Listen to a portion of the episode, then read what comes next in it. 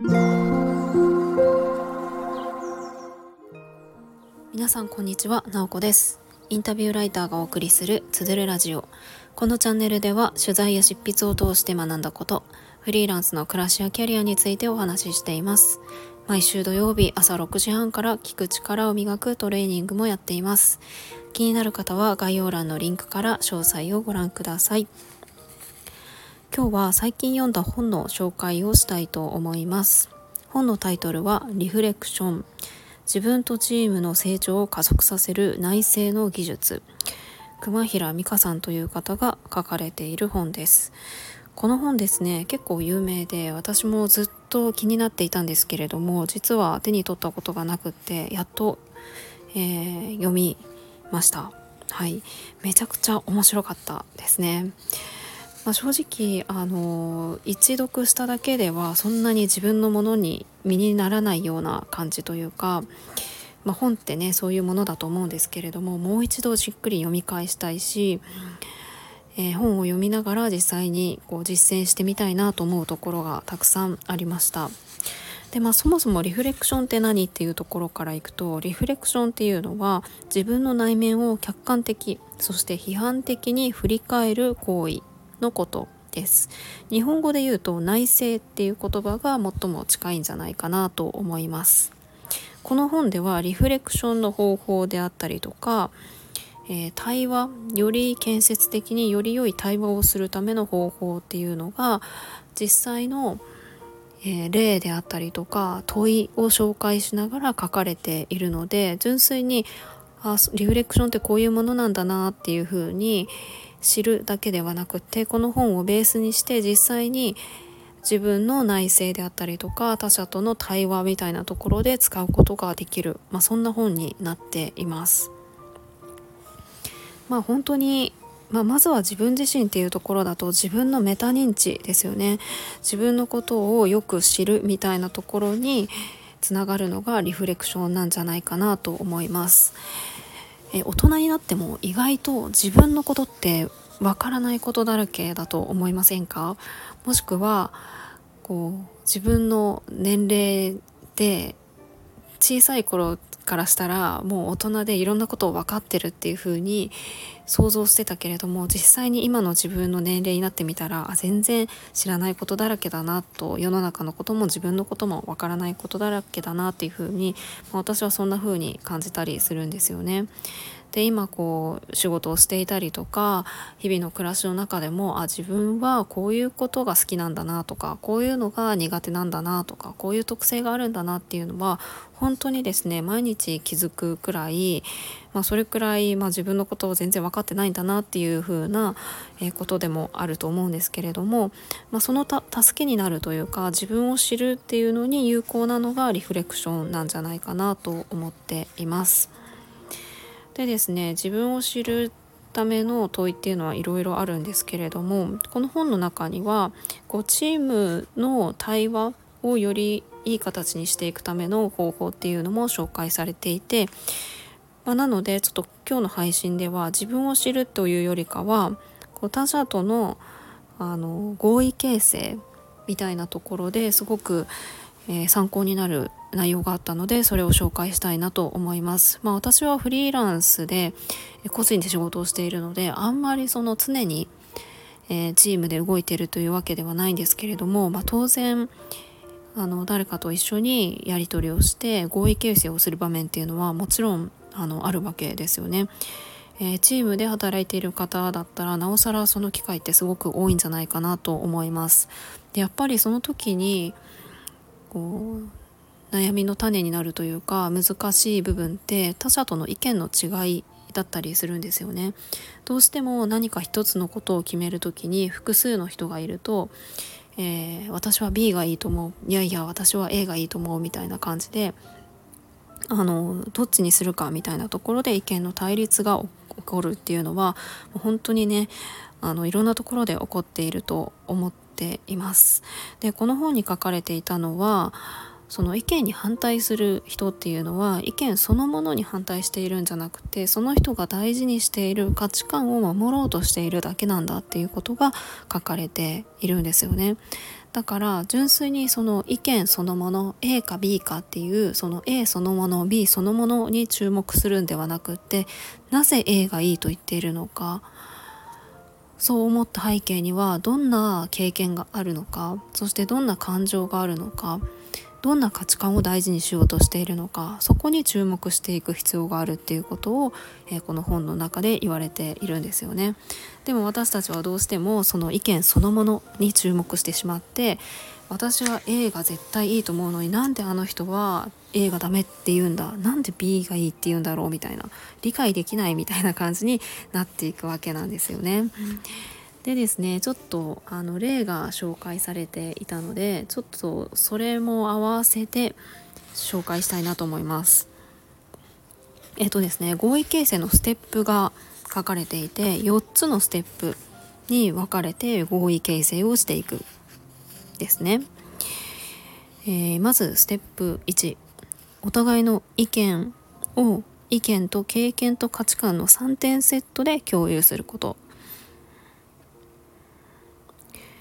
お互いの意見の背景にある価値観を洗い出しリストにして価値観が多いほど意見の違いの背景が理解しやすくなるというふうに書かれています。えー、ちょっとあのこれ読んだだけだとピンとこないと思うんですけれどもざっと紹介しますね。ステップ2は対話の目的について話し合う。ステップ3は対話の目的が確定したら目的に照らし価値観の優先順位付けを行う。そしてステップ4最後は合意形成に至る、まあ、このステップどステップで合意形成するとお互いの意見を客観的に眺められるので違う意見が出ることがあってもそれが気にならなくなる。で意思決定の質がこう高まる、まあ、どっちかが我慢するとか、えー、と不満を持ちながらまあしょうがないみたいになるんじゃなくってお互い納得して決めることができるよっていうふうに書かれています。でまあ、これだけだとちょっとあのピンとこないと思うんですよね。例えばですね、えー、この本で紹介されている例としては、えーと、歓迎会の提案についての合意形成が紹介されています。えーとまあ、新メンバー新入社員とかが入ってきた時って歓迎会をやったりしますよね。その時の提案として新メンバーが入ったのでチームビルディングのためにバーベキューをやりましょうっていう提案があったとしますよね。でもそれに対して反対意見って出たりするわけです。いやいや仕事もかなり忙しいから週末の時間が奪われるっていうことはまあ良くないと思う。責任のある仕事を通して、まあ、信頼とか人間関係って作っていけるんじゃないのっていう、まあ、つまりわざわざ新新メンバーが入ったことでバーベキューをやるっていうのはちょっと賛成できないなっていう、まあ、反対意見ですよね、まあ、こういうのが起こった時ってなんかそのバーベキューをやるかやらないかみたいなところに終始してしまいがちだなと思うんですけれども、まあ、このリフレクションの本で紹介されているのはバーベキューをやるかどうかみたいなところではなくってそれぞれの意見の奥にある経験とか価値観って何なんだろうみたいなところなんですよね。例えばそのもともと歓迎会を提案した人バーベキューをやろうって言った人はどういう経験があるかっていうと過去に新しいメンバーが他の人を助けることがも助けを求めることができずにこうトラブルを一人で抱えてしまって大きいトラブルに発展してしまったっていう経験があるんですね、まあ、だから価値観としてはやっぱすぐ助けを求められる関係性であることとか新しいメンバーが入ったら歓迎したいなとか助け合うチームにしたいなとかやっぱり居酒屋よりバーベキューの方が交流が広がるなとかそういう価値観があるんですよね。でも一方でそれに反対している方は週末は家でゆっくりこう好きな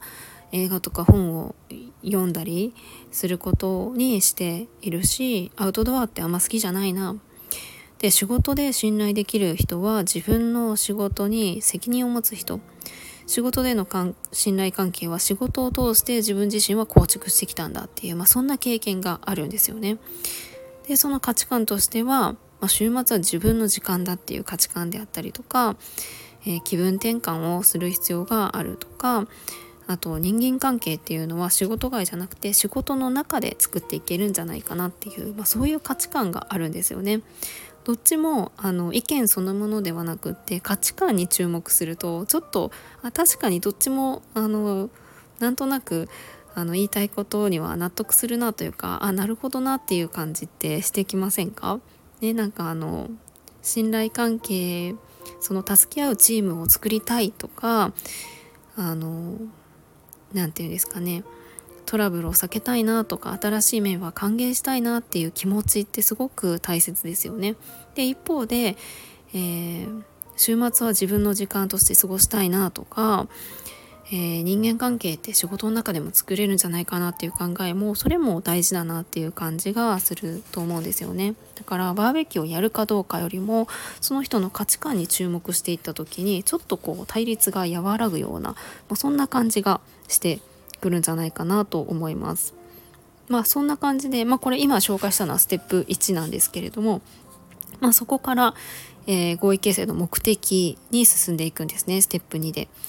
じゃあ今回の目的って何かって言ったら新人が必要な時に助けを求められる環境整備とか円滑な業務の遂行トラブルの回避っていうのが、えー、目的だよねみたいなところに着地するわけです。じゃあそうなった時に優先すべき価値観って何なんだろうみたいななっていった時にやっぱりお互いを新しいメンバーも含めてお互いを知る機会とか、えー、メンバー一人一人が使命を全うする組織であるとかモチベーションを維持することとかワークライフバランスに配慮することとかもうそういうのが大事だよねみたいな感じで、まあ、これは仮ですけれどもあのこの例で上がってるものとしてはその辺りが大事だねっていうふうになったと。じゃあステップの4つ目で、えー、それを元にどういうふうにしていくかっていうことで着地がなされるんですよね。まあ、この例だったらオフィスでランチを兼ねたチームビルディングミーティングをするっていうふうに着地しましたっていうふうに紹介されてるんですけれども、まあ、まさにあの仕事のなんか週末を潰すわけでもなくでも本来の目的であるこうチームがお互いこうよく知り合うとかあのいい関係性を作ったりとかあとはそれぞれが責任を持って仕事をやっていこうとかワークライフバランスにも配慮できていたりとかそういうことも含めて合意形成をして、えー、いくことができていますよね。まあ、これは一つの例なのでちょっといろいろあの簡単な形で紹介はされてると思うんですよね。まあ、実際のお仕事の場面とかだったりしたらもうちょっと複雑かもしれないんですけれどもでもすごく参考になるステップなんじゃないかなと思います。やっぱりですねこういうのを知らないとどうしても意見の違いに注目してしまうんじゃないかなと思います。まあ、私はあの普段まあインタビュアーとして人の話を聞いたりすることがあってその中で聞く力を磨きたいなと思って、えー、毎週土曜日に聞くトレーニングっていうのをやってるんですけれどもこのリフレクションの問いっていうのもすごく参考になるなと思っていて単純にふんふんあそうなんですねっていう風に聞いているだけじゃなくって少しこのリフレクションのエッセンスももらいながら聞くっていうのができるといいなっていう風に思いました。っていうのも聞き手がちょっとリフレクションの観点を持ってあの問うことができたりすると話し手の方があの自分を知る機会になったりとかあの新しくあのなんか自分の中で整理できてなかったことがしあの整理できたりとかそういう風になるんじゃないかなと思うんですよね。なのであの話し手がね私はこう思うんだよねって言った時にそのこうそう思うに至った背景には何があるのかどんな経験からそういうふうに思ってるのかとかさらに奥にはどんな価値観があるのかみたいなところをまああの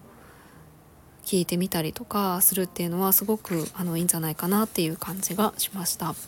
ということで今日は最近本読んだ本「リフレクション」についてお話をしました、えー、とっても面白い本なのでよかったら手に取ってみてください。今日も最後まで聞いていただきありがとうございます。もいもい。